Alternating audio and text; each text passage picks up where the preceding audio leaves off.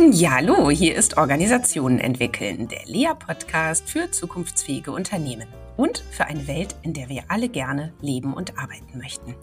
Ich bin Christina Grubendorfer, Gründerin von Lea und ich freue mich, dass du auch heute wieder zuhörst.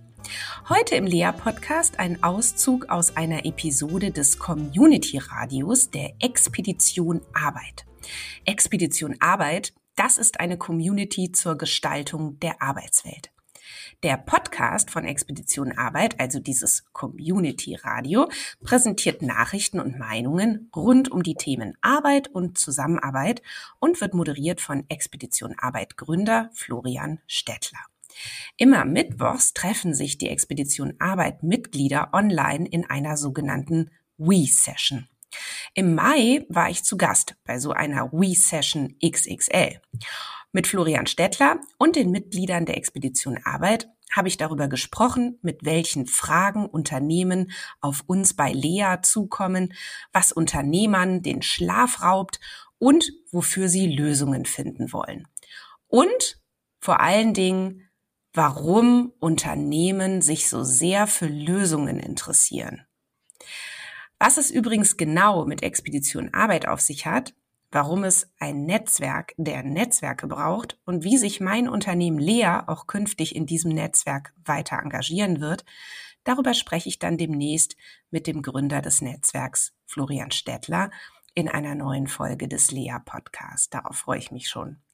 Mehr erfahren über Expedition Arbeit kannst du auch unter dem Link in unseren Show Notes. Jetzt springen wir aber erstmal mitten rein in die We-Session. Viel Spaß beim Reinhören. Liebe Christina, herzlich willkommen hier auf dieser Exkursion von Expedition Arbeit. Sie führt uns heute virtuell zu dir nach Berlin und deinem Unternehmen LEA, LEA. Du bist heute das erste Mal hier bei der Expedition zu Gast.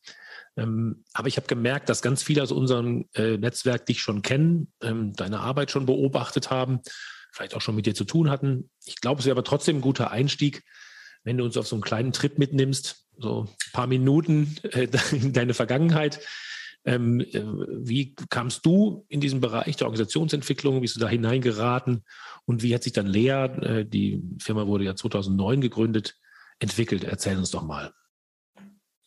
Ja, ich habe ähm, äh, vorhin schon mal so ein bisschen überlegt, ne, wo ist eigentlich der Anfang davon? Und ähm, der Anfang davon ist, dass ich nach dem Abitur überhaupt keine Lust hatte zu studieren. Ich habe erstmal eine Ausbildung gemacht als Handelsassistentin und habe im Einzelhandel gearbeitet und habe ähm, Herrenkonfektion verkauft. Also bin ähm, Einzelhandelskauffrau für Herrenkonfektion geworden und ähm, habe da tatsächlich mich total gewundert über ganz viele Sachen in dieser Organisation. So hätte ich es damals nicht genannt. Ne? Also in der Firma, in der ich da gearbeitet habe ähm, in Köln bei Weingarten, also so ein ganz renommiertes äh, Geschäft.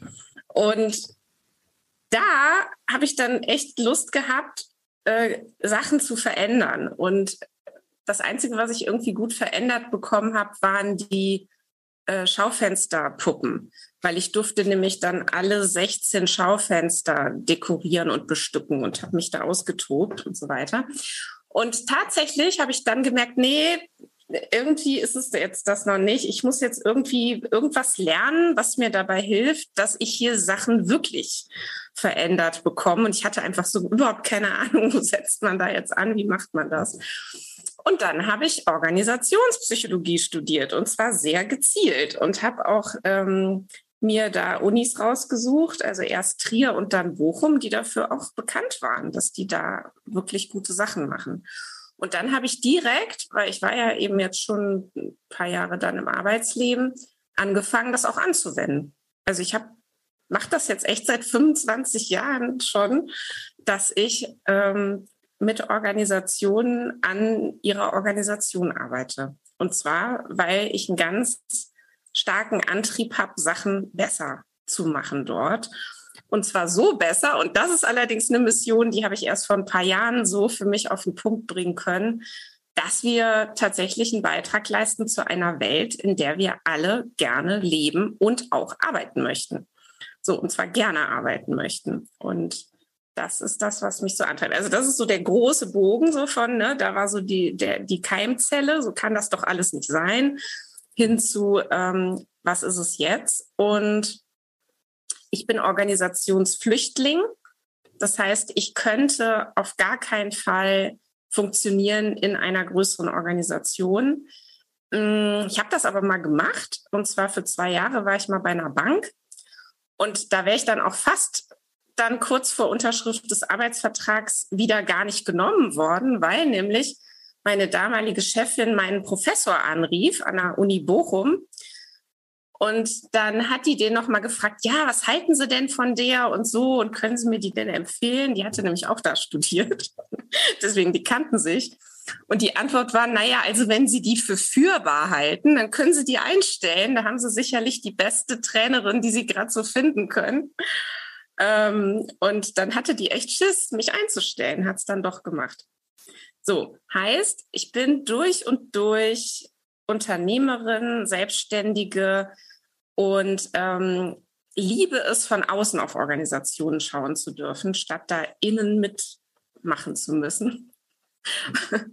so, ja, vielleicht erstmal das. Mhm, interessant, also dass du jetzt äh, von der Psychologie her kommst, jetzt aber noch gar nicht drüber geredet hast, dass du eigentlich gern mit Menschen oder so arbeitest, sondern ja. immer von der Organisation redest. Gab es da bei dir auch mal so diese, das ist eine bewusste Entscheidung gewesen irgendwann? Oder ich meine, wir reden ja Nö, über diesen... Ich arbeite ja total gern mit Menschen. Ich meine, wenn du mit Organisationen arbeitest, an der Organisation arbeitest du mit Menschen. Und das ist auch das, was mich total fasziniert immer wieder. Ne? Also Workshops zu moderieren. Ähm, oder ich habe ja auch viele, viele Trainings gemacht früher. Das fand ich auch toll. Das wurde mir irgendwann zu fad.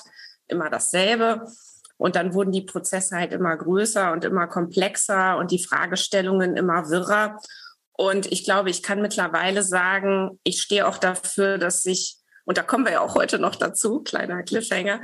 Ähm, aber ich stehe, glaube ich, schon dafür, dass sich Kunden mittlerweile bei mir melden mit sehr unspezifischen, sehr wirren Fragestellungen. Also irgendwie so nach dem Motto, das läuft irgendwie nicht so richtig. Was, was ist denn hier so los?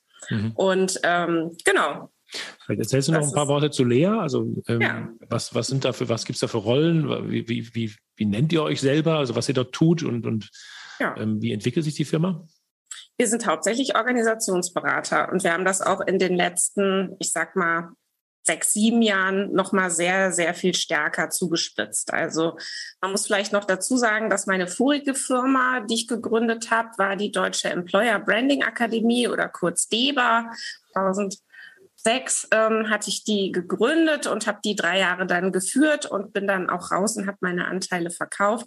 Das heißt, ich hatte auch sehr viel mit Employer Branding zu tun und dann überhaupt mit Markenentwicklung. Und die ursprüngliche Idee von Lea war das Thema Führung und das Thema Marke stärker zusammenzudenken und zusammenzubringen. Und ähm, zwar war dann der Titel, den ich so dafür gewählt hatte, Leadership Branding. Mhm. Und ähm, da, da war eben so diese Idee, einfach Führung stärker auf die Marke auszurichten, die Marke auch noch stärker mitzunehmen in die Führungsentwicklung. Und ähm, das haben wir dann auch ein paar Jahre tatsächlich ein paar Mal verkauft, sozusagen. Und dann haben wir gemerkt, wir machen aber so viel andere Sachen, äh, die da so drüber hinausgehen. Jetzt müssen wir uns nochmal neu positionieren als mhm. Unternehmen. Und das haben wir dann auch gemacht und haben das dann eben stärker noch zugespitzt auf wirklich Organisationsberatung. Und natürlich sind die Themen Führung, Kultur, Transformation, Strategieentwicklung, also Arbeit an Zukunft. Das sind so die drei großen Themenfelder, mhm. die immer wieder da sind. Ja, danke. Wir haben es in der Einladung ja schon so ein bisschen angeteasert. Wir haben so eine gemeinsame Idee. Ich habe tatsächlich jetzt mal unsere Notizen. Ich war ganz stolz. Ich hatte alles noch mit relativ wenigen Klicks wieder zur Verfügung. Wir haben, glaube ich, zweimal, dreimal jetzt gesprochen. So eine gemeinsame Idee, die mhm. natürlich auch eine Idee der Zusammenarbeit ist, ist ja klar. Ähm, bevor wir dieses zarte Pflänzchen da mal vorstellen wollen, erzähl doch vielleicht mal jetzt, hast du erzählt, wo ihr hergekommen seid. Ähm, du hast mir damals auch ein bisschen ganz schön erklärt, was dich eigentlich antreibt. Also wovor tust du das? Was ist so, wo willst du hin? Und das ist ja sicher auch dann Thema Zukunft, wo du vielleicht dir noch vorgenommen hast, in den nächsten Jahren in diesem, jetzt wie du gesagt hast, ja zugespitzten Profil dann Wirkung zu erzielen mit eurer, mit eurer, mit deinen Kolleginnen. Erzähl doch mal ein bisschen, was hast du da in den nächsten Monaten oder vielleicht sogar Jahren dir vorgenommen? Na, also erstmal vielleicht, ne, weil du sagst, was, was treibt mich gerade so an? Ich habe so in den letzten äh, Monaten so viele Sachen beobachtet, die mich so wahnsinnig genervt haben, dass ich gesagt habe, das geht jetzt alles so nicht weiter. Ich muss jetzt irgendwie mal wieder unternehmerisch tätig werden. Aber das geht nicht weiter, weil ich habe mir so den Markt angeguckt, ich habe mir so den Beratungsmarkt angeguckt, die ganzen Sachen, die auch auf Social Media passieren. Und ich bin so wütend geworden, weil ich so den Eindruck hatte, es ist so viel Schall und Rauch und so viel heiße Luft und so viel Heilsversprechen und so viel, ne, das sind die sechs Schritte und wenn du die gehst, dann ist dein Unternehmen in der Königsklasse angekommen und so weiter und so, und so fort. Ich will jetzt kein Beratungskollegen-Bashing hier betreiben, ähm, darum geht's mir überhaupt nicht, weil, weil da ist ja, ne, also man muss ja auch nochmal veröffentlichen, ich bin ja Herzblut-Systemtheoretikerin. Also ich glaube, die Dinge entwickeln sich einfach so, ja. Also es entwickelt sich so. Da ist jetzt niemand, der sagt, so, ich mache jetzt Schall und Rauch und so weiter, sondern es braucht ja auch immer die Gegenseite, die das ja auch will, ja, die ja auch möchte die Kochrezepte und den einfachen Weg und die zehn Schritte und so. Die andere Seite gibt's ja auch. Ne? So. Und ähm, das ist also was, äh, wo ich gesagt habe, so, ich möchte jetzt gerne nochmal aufbereiten, was sind so die typischsten Fallen, in die immer wieder alle reinlatschen? Ne? Also so gerade Führungspersonen in Organisationen, was sind so die, die üblichen Verdächtigen? Und da schreibe ich gerade tatsächlich an einem Buch dazu, das ich jetzt begonnen habe ähm, und möchte das gerne aufbereiten. Und das andere, was aber dahinter steht, ist wirklich mein Interesse nochmal. Und da würde ich auch wahnsinnig gerne mit euch gemeinsam forschen. Und das, deswegen, ich freue mich so, dass ich hier heute auch sein kann, um mit euch darüber gemeinsam nachzudenken. Was sind, was sind einfach auch die äh, Probleme, die Unternehmer, Führungskräfte wirklich nicht schlafen lassen? Ja, wo die wirklich wach liegen nachts, weil sie merken, dass nervt total, das kann nicht so weitergehen, das macht mir Angst, ich habe keine Ahnung, wie ich das angehen soll oder ich habe keine Zeit, das anzugehen. Ähm, ne, also dieses keine Zeit, keine Ahnung, das sind so und und das führt dann zu dieser zu dieser Unruhe. Was sind denn wirklich so die Themen? Und die auch wirklich mal zu trennen von diesen ganzen Lösungswegen, die ja überall äh, lauern. Ne? Lösungswege für irgendwelche vermeintlichen Probleme, die aber gar nicht genau definiert werden. Oder Lösungswege hin zu irgendwelchen Zielen, die auch nicht genau definiert werden. Und dann gibt es so Aussagen wie, jetzt baut doch mal die Hierarchie ab oder jetzt baut doch mal die Silos ab. Ja, und dann sind wir genau auf der Ebene äh, der, der Themen, die ähm, immer überall rumwabern und äh, wo aber keiner mehr so richtig fragt, äh, wo führen jetzt eigentlich oder welches Problem genau wollen wir jetzt eigentlich damit lösen oder wo wollen wir jetzt eigentlich dadurch hinkommen. Ne? So.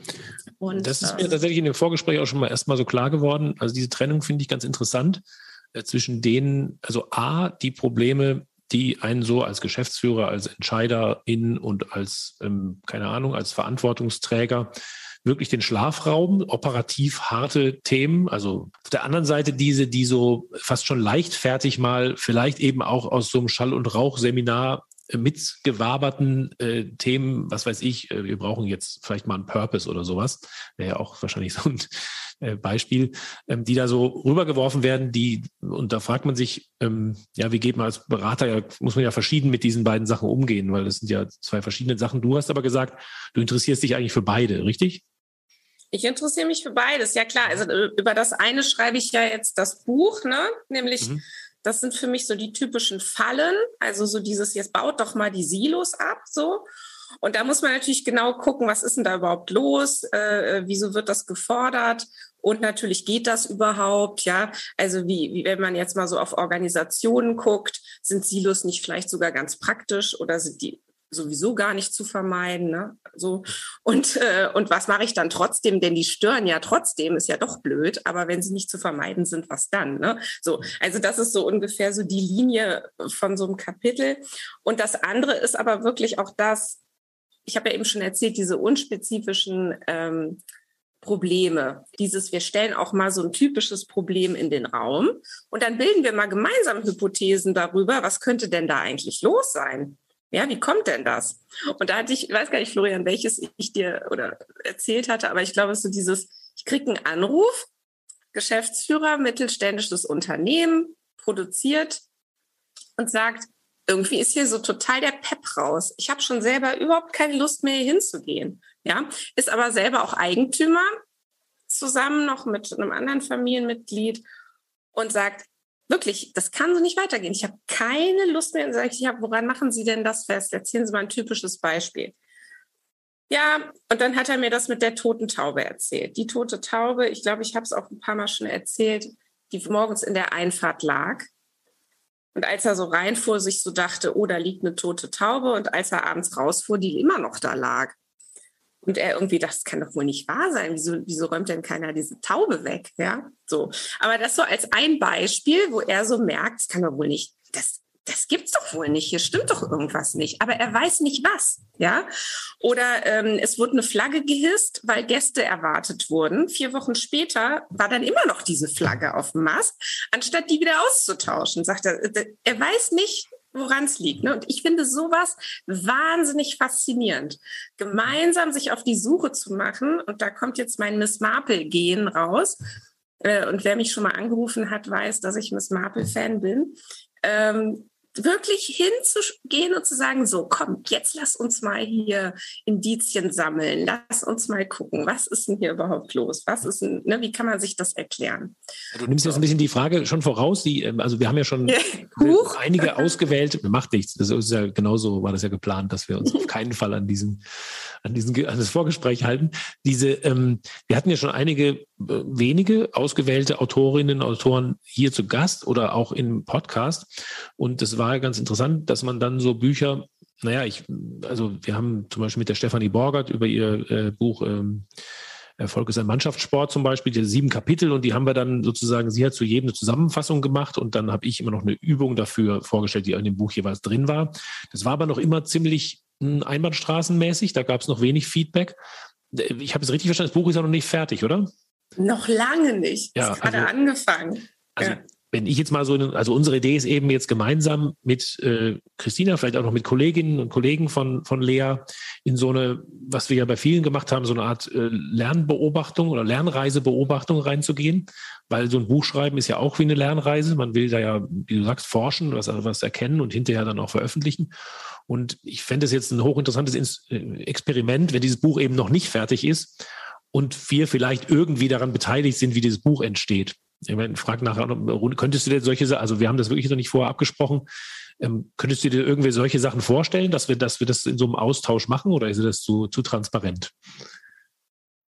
Du erstmal ja, äh, klar. Also, weil Lernen ist super, ja. Und mhm. wir sind ja auch gerade am Forschen, was sind denn jetzt auch so die, die, die üblichen Verdächtigen, ne? Und ähm, welche müssen, müssen auch unbedingt rein und welche lassen wir auch weg, ja. Mhm. Also welche von diesen baut doch mal die Silos ab oder baut doch mal die Hierarchie. Oder dritter, drittes prototypische, was ich auch schon beschrieben habe. Wir brauchen mehr Eigenverantwortung. Ist auch so ein Klassiker. Ne? Das wäre jetzt, glaube ich, die Gelegenheit, bevor wir die alle nennen. Ich dachte mal, jetzt machen wir alle mit. Und die habe ich ja schon, genau. Genau. genau, also lasst doch mal überlegen, äh, hier die, die, die eure, ähm, eure Gehirne in, in Wallung bringen. Wir, wir haben, machen zwei Chatrunden. Also ihr schreibt einfach in den Chat mit stichwortartig, also nicht mehr als sieben Worte oder so in der Größenordnung. Äh, erstmal, also die, die, der, das Thema A war ja Themen, die ähm, jetzt nicht ins Buch kommen, mit denen wärmen wir uns mal auf. Also die Leute echt den Schlaf rauben. Ja, was sind Sachen, die praktisch, hart, operativ, wo ihr jetzt sagen will, ich würde jetzt mal bei irgendeinem Organisationsdesigner, Organisationsentwickler oder sonstigen Berater anrufen, der mir da hilft. Lassen wir vielleicht noch jetzt relativ offen. Also das sind dann vielleicht Sachen, wo ihr, wo man vielleicht auch andere Art von Beratung bräuchte, aber ähm, im Prinzip schon so in diese Richtung und schreibt einfach mal rein. Und nachher als zweite Runde dann, wenn wir das erste Mal so ein bisschen beleuchtet haben, dann gucken wir uns die an, die es vielleicht in dem, in, um die es vielleicht in dem Buch geht, nämlich die, wo so große, abs, so abstrakte, vielleicht auch modisch klingende Sachen reingebracht werden. Äh, über die reden wir ja auch sehr viel hier in unserer Community und in unserer Blase. Also äh, Chat frei, so ein, zwei Minuten. Überleg doch mal, warum wenn ihr Unternehmer seid oder Verantwortungsträger oder Intrapreneure, da gibt es doch Sachen, die euch echt fertig machen im harten, im echten Leben. Was ist das so?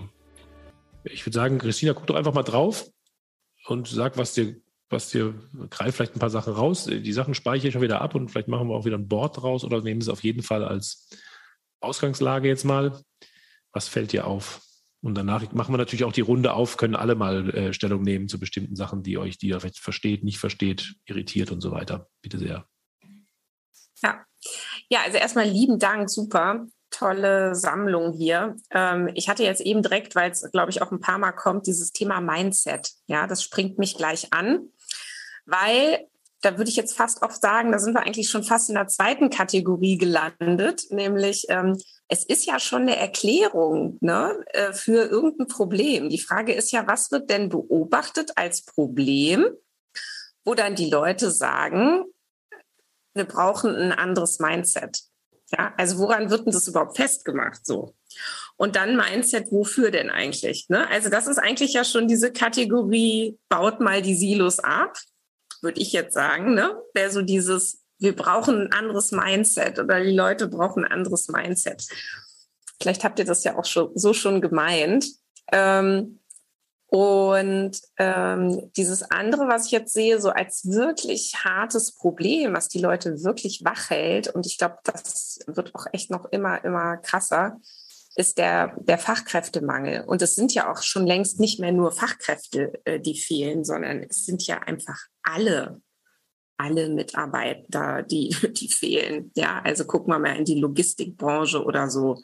Das ist, das ist der Wahnsinn. Ja, oder auch Gastronomie oder so. Denen fehlen einfach die Arbeitskräfte.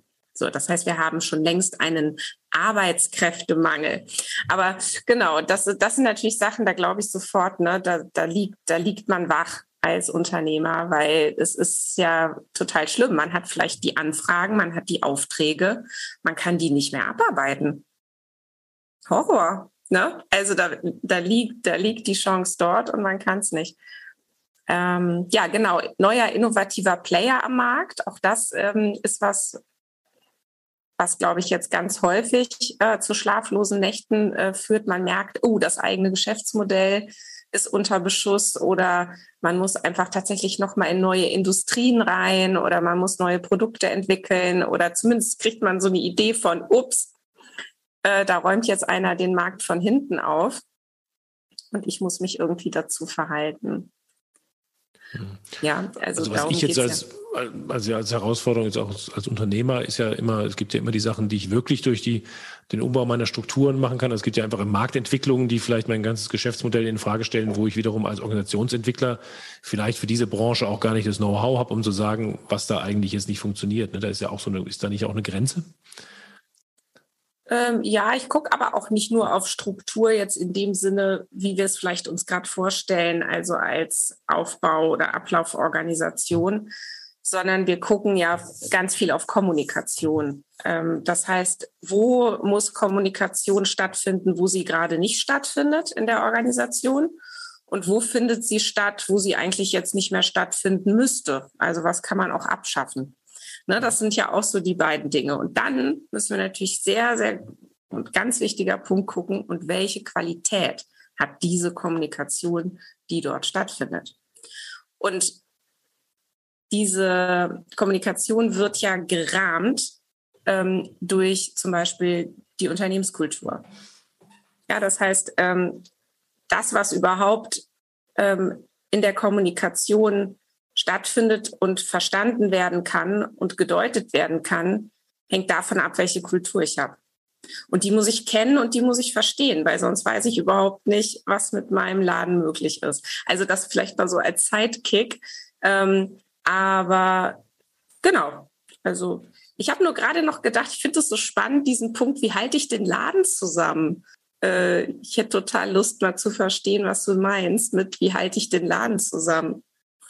Ja, das ist, das ist ein Zitat von, äh, von einem meiner Vorstände, mit denen ich zusammenarbeite, der eben den, diese, das habe ich, da war der zweite Punkt, den ich da aufgeführt habe, den Sinn im Unsinn, was meine Mitarbeiter da so machen.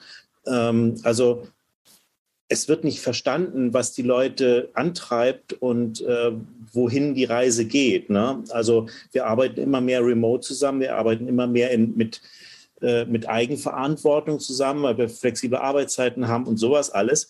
Und dann ähm, äh, treten Dinge auf, die vorher so nicht da waren, als die, als die Leute viel mehr über Sichtbarkeit gesteuert wurden, weil da Dinge einfach passieren, die die nicht so erklärbar sind. Warum sind einmal Mitarbeiter gefrustet über irgendwas, ja, und, und erzählen es einfach nicht? Warum wird nicht kommuniziert? Warum wird nicht gesagt, wenn irgendwo der Schuh drückt?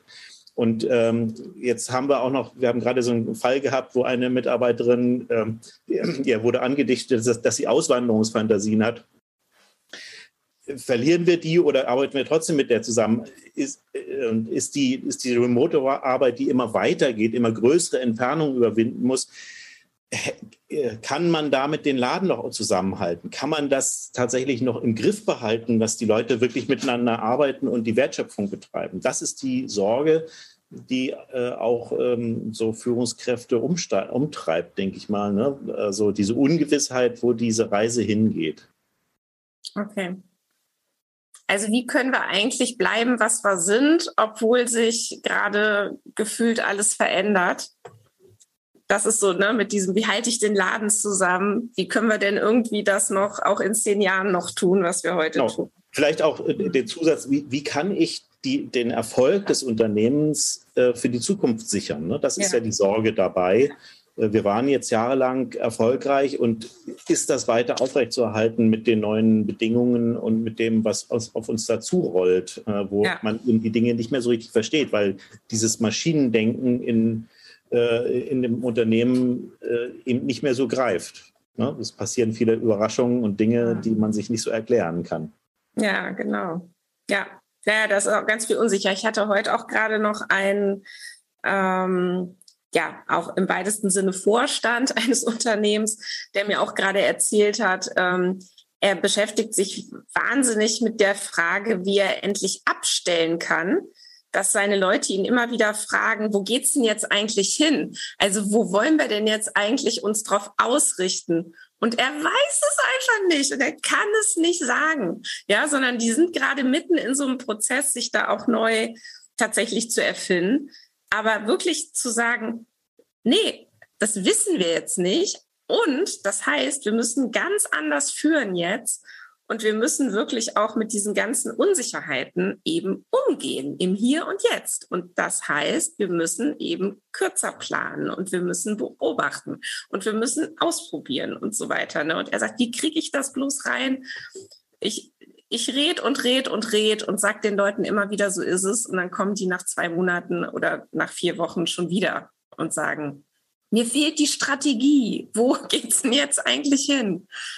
Ich meine, das soll jetzt nicht heißen, dass man keine Strategie mehr entwickeln sollte, ne? aber hm. diese Unsicherheit zu akzeptieren, äh, auch, das ist ganz wichtig. Noch sicher ähm, die zweite ich finde noch mal kurz, ja? ganz kurz, ich finde noch so spannend, dieses auch den Wald vor lauter Bäumen nicht sehen. Mhm. Und ich glaube, so ein so der klassische oder die klassische Unternehmerin, Unternehmer, Vorstand, Vorständin, wie auch immer, Geschäftsführerin, ähm, die stehen da gerade wirklich wie so, ne, sehen den Wald vor lauter Bäumen nicht oder wie so ein Ochs vom Berg, ganz häufig nämlich, ich könnte ja jetzt theoretisch so viel tun. Ich krieg ja auch ständig auf dem Tablett irgendwas gereicht.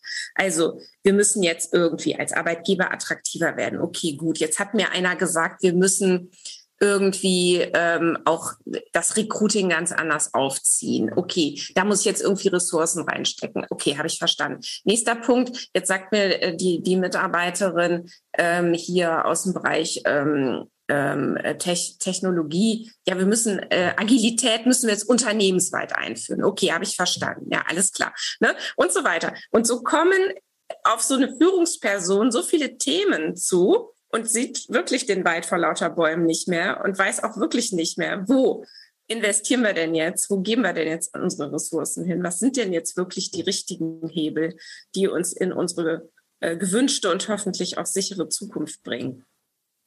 Hm. Das ist ja, auch an der von dir gesagten vorhin Beratergrippe ähm, ähm, liegt, dass natürlich auch die Beratung seit 10, 15 Jahren natürlich jeden Monat gefühlt eine neue Idee hat, mit ja. Lösungen kommt, mit neuen Konzepten kommt. Entschuldigung, Ulrike, ich habe hab die Hand nicht gehoben. Ja, und natürlich, die natürlich auch den Leuten diese Unsicherheit ja quasi auch vorleben, weil natürlich jeder noch so kompetent, wie es geht, eine andere geile neue Idee hat. Also die werden ja auch vollgelabert jeden Tag. Und die Einflüsse sind ja auch äh, von unserer Seite aus irgendwann komplex und nicht mehr so einfach zu verstehen für die Kollegen. Na klar, na klar. Ja, ein bisschen hat der Stefan da schon drauf eingespielt. Ähm, das erlebe ich gerade tatsächlich auch in einem Projekt. Große Beratung drin, die eigentlich sozusagen kommt und sagt, wir wissen, was die Lösung ist und im Prinzip eigentlich die Führungskräfte durch die Halle treibt ähm, mit bestimmten Themen, die natürlich inhaltlich gar nicht so in dem Thema so tief drin sein können, dass sie wirklich entscheiden könnten, solide entscheiden könnten, hey, da ist jetzt die Priorität oder da ist die Priorität und die Beratung spielt das eigene Spiel und ganz ehrlich, an vielen Stellen tun mir die einzelnen Führungskräfte schon fast leid, weil sie wirklich die Getriebenen sind. Und ähm, statt einfach dann zu sagen, und da würde ich mir manchmal dann wünschen, dass sie einfach sagen, ich weiß es jetzt auch nicht, überlegt euch was und dann macht mal. Der, das, was dann hinten dran fehlt so ein bisschen ist, wenn man dann dann macht, dann einfach sich auch darauf einzulassen und zu sagen, ich probiere es jetzt mal aus. Was kann schon passieren? Schlimmer kann es vielleicht gar nicht werden. Also von daher, vielleicht gewinnen wir zumindest Erfahrung daraus. Und da glaube ich, brauchen alle ein bisschen mehr Ruhe, einfach sich darauf einzulassen, einfach zu sagen, ja, wir machen einen Schritt zurück, dann sehen wir vielleicht auch mal den Wald wieder und nicht nur die einzelnen Probleme, sprich die einzelnen Bäume. Also das ist zumindest mein Erlebnis gerade stimme ich dir absolut zu, Ulrike, denn ähm, diese kurzen Stops innehalten, mal kurz gucken, was machen wir hier eigentlich gerade, ja, das fehlt an ganz vielen Stellen. Und was nämlich auch gerade ist, ist eine Wahnsinnshektik, ja. eine Wahnsinnsüberforderung im laufenden Geschäft Ne? Jetzt ja. die Innovation auch umzusetzen. Also es mangelt nicht an Ideen. Also das äh, ist so meine Wahrnehmung. Ja, Christian, da haben wir heute auch drüber schon gesprochen, ne? dass, ähm, dass diese, diese Komplexität äh, einfach viele überfordert und äh, die, die, die, gute Idee, die um die Ecke kommt und äh, auch die vielen Möglichkeiten, die da sind, äh, ist ja auch bei euch ein großes Thema, oder? Bei uns beziehungsweise bei allen anderen, weil die Optionen in einem Ausmaß äh, zunehmen, dass das Bekannte, wie wir auch Organisationen und wie wir Organisationen mit dem Vertrauen auf uns sich verlassen haben, wenn die das sagen, ist schon richtig, und jetzt weiß bei uns gar nicht mehr, mehr was richtig ist, weil es äh, 30 verschiedene Alternativkombinationen gibt. Und wenn man die miteinander kombiniert, kommt eine mathematische Varianz raus, die kein Mensch mehr sicher sagen kann. Für dich ist eins, zwei, drei richtig und für dich drei, vier, fünf. Und wenn bei dir zwei, drei gilt, dann ist eins, zwei, drei richtig. Das hätten die gern. Völlig verstehe ich ja. Und dafür standen wir auch. Und jetzt sage ich da ja, mit 1, 2, 3 hoch 3, 4, 3 kommen so und so viele Varianten raus und du musst selber wissen, was für dich das Richtige ist. Ich kann dir nur die Vor- und Nachteile sagen. Das will keiner hören. Hm. Das, ähm, und das wird ja nicht mehr besser. Also meine Vorstellung ist, dass die Komplexität, wir fangen ja gerade erst an, mhm. äh, diese Spielform miteinander zu, ähm, zu, zu üben. Das heißt, äh, dieser Wald, es werden viel, viel mehr Bäume in diesen Wald kommen. Also wenn wir jetzt schon Angst haben vor dem, vor den vielen Bäumen im Wald, wird es, glaube ich, erst der Beginn sein von Optionen. Christina, ist es vielleicht so eine Kombination, dass man bräuchte so eine Art Grundruhe und Kontinuität und darauf basierend so eine Experimentierkultur? Also ich sage, ich habe die Nerven, also da ist irgendeiner, der hält halt, der schmeißt, ich meine, ich will jetzt nicht ein tolles Beispiel nennen in Deutschland, wo jemand seinen Trainer nicht so schnell rausschmeißt, auch wenn er mal absteigt. und äh, und äh, trotzdem äh, kann man da werden da Experimente erlaubt bis zum gewissen, also Pannen sind, gibt's, kann man das nicht, also ist das nicht die Qualität, die man bräuchte? Ähm, ja, aber natürlich ist es nicht so einfach. Ne? Also, ähm, es ist ja schon so, dass, ähm, dass das Problem gleichzeitig da ist, die richtigen Leute an Bord zu kriegen, die richtigen Kompetenzen ähm, auf die Schiene zu kriegen, ne, das auch überhaupt anschlussfähig zu machen. Ähm, wie gesagt, das Geschäft läuft, man steckt gefühlt in einer Krise. Ne, in vielen Industrien ist gerade gefühlt Krise. äh, oder immer noch ähm, und oder schon wieder, wie auch immer. Das ist auch echt hart. Also ich meine, da, da fehlen auch wirklich Ressourcen. Da, da, da, da fehlt, da fehlt äh, Wissen, da fehlen Ressourcen, das umzusetzen.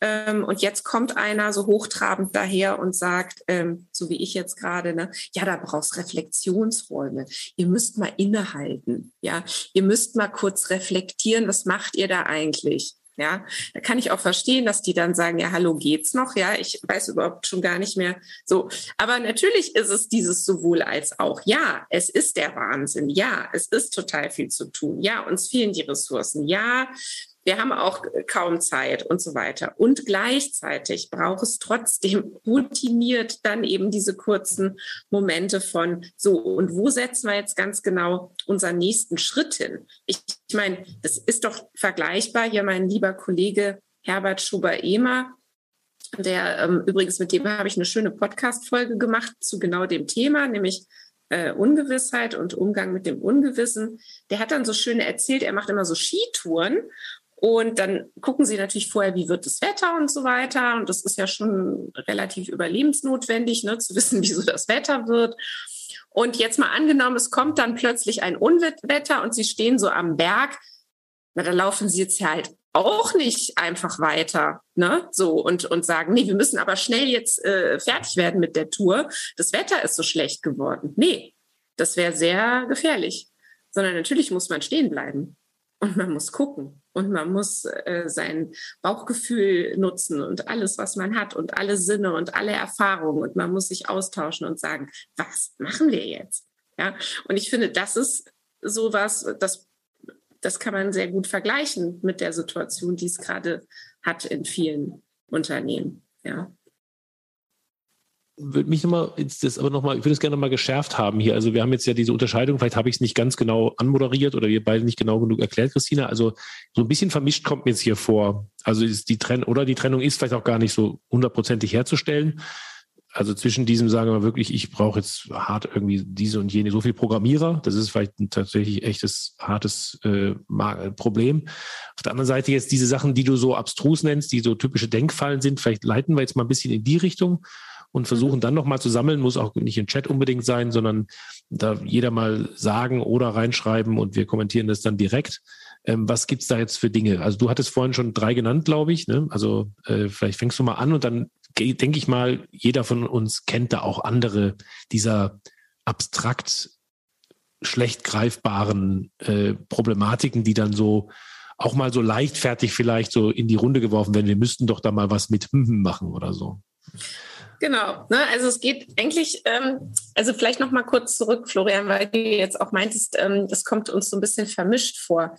Es würde mich ja wundern, wenn das nicht so wäre, weil ähm, wir natürlich alle äh, so vollgestopft sind mit diesen ganzen aktuellen Themen, dass wir ja, und das merke ich bei mir zumindest, also äh, ich mich immer wieder am Riemen reißen muss und mich fragen muss, okay, Moment jetzt mal, ist das jetzt schon eine Lösung oder ist das jetzt das Problem? Ja, also äh, das, das fällt ja wirklich schwer, teilweise das auseinander zu sortieren. Ne?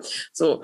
Und ähm, und das, was ich jetzt gerade als Beispiel genannt habe, dass da jemand kommt und sagt, oh, jetzt baut doch mal diese Silos ab. Also Frau Grumendorfer, ne, also Anruf typische, ja, hier, äh, weiß nicht, mich ruft eine Bereichsleiterin an, ähm, zweite Führungsebene und sagt, ja, also wir, also wir sind hier sieben Leute auf der Bereichsleiterebene und ähm, also wir kommen hier einfach nicht zusammen. Ne? Wir ziehen hier einfach nicht an einem Strang und hier gibt's Grabenkämpfe und jeder spricht immer nur für seinen Bereich. Ne? Der Vertrieb sagt immer nur, ja, ähm, ihr müsst jetzt auch endlich mal die Sachen so entwickeln, damit wir die auch an unsere Kunden wirklich gut verkaufen können. Und die Entwicklung sagt dann typischerweise, ähm, naja, also ihr verkauft da Sachen, ja, wenn wir das so machen würden, hätten wir auch keine Marge mehr übrig und so weiter und so fort. Und das sind diese typischen Sachen. Frau Gumdorfer, es kann so nicht weitergehen. Wir müssen jetzt irgendwie mal so einen Workshop machen. Wir müssen mal dieses Silo-Denken abbauen. Ne? So. Und das meinte ich damit, da sind wir jetzt gleich schon irgendwie so bei der Lösung, indem sie sagt, wir müssen das Silo-Denken abbauen und wir müssen aber erst mal gucken, okay, was passiert denn überhaupt typischerweise? Und kann man das dann überhaupt abbauen? Ne? Und das andere ist äh, das mit der Hierarchie. Ja, die böse, böse Hierarchie. Also es ist ja ganz egal, wo man gerade hinschaut. Hierarchie ist ja was ganz Schlimmes. Die Frage ist nur, wofür ist denn die so schlimm? Und was, was wird denn jetzt so viel besser, wenn man die jetzt irgendwie auflöst? Ne? Und ich meine, da habt ihr euch ja hier auch schon ganz ausführlich mit beschäftigt und ihr hattet ja auch schon Kollegen von mir hier zu Gast, äh, mit denen ich ja auch verbandelt bin bei Simon Weber Friends ne, und diesem Projekt New Organizing, wenn ich richtig informiert bin. Und da ging es ja auch viel genau darum, ne? Also einfach zu sagen, ja, und, und, und was genau wird jetzt dann, dann besser und welche neuen Probleme handelt man sich dann damit eigentlich ein? Ähm, genau. Und das Dritte, was ich eben genannt habe, ist für mich auch so ein Klassiker, nämlich, ähm, ja, die Leute sind überhaupt nicht eigenverantwortlich bei uns. Also das kann ja jetzt auch so nicht weitergehen, Frau Grubendorfer. Wie kriegen wir denn das jetzt mal hin, dass die wirklich mal selber auch Verantwortung übernehmen und dass hier nicht ständig wieder alles bei mir auf dem Tisch landet? Ja, also das, das gibt's ja nicht. Da fragen die mich hier noch, ob sie einen Kuli anschaffen dürfen. Ne? Also diese typischen Geschichten, die ich dann so höre. Und, ähm, und da ist aber die Erklärung gleich mitgeliefert. Ja, das liegt ja daran, dass die Leute keine Eigenverantwortung haben. Aha, interessant, sage ich dann immer. Ne? Woran könnte es noch liegen? So, also insofern, da, auf, auf der Spur wäre ich jetzt gern mit euch. Und ich finde, ne, dieses Mindset-Thema, das mache ich jetzt direkt zu Nummer vier, das ist nämlich super. Auch das ist so ein Ding. Das ist so die Erklärung für alles. Ja, warum bei uns die Agilität noch nicht den gewünschten Erfolg hat? Ja, den Leuten fehlt das agile Mindset. Total klar. Ne? Daran müssen wir jetzt arbeiten und dann wird das schon alles. So. Und was gibt's denn da noch so für Sachen? Da Ralf hat, noch, Ralf hat noch eine Idee. Ja.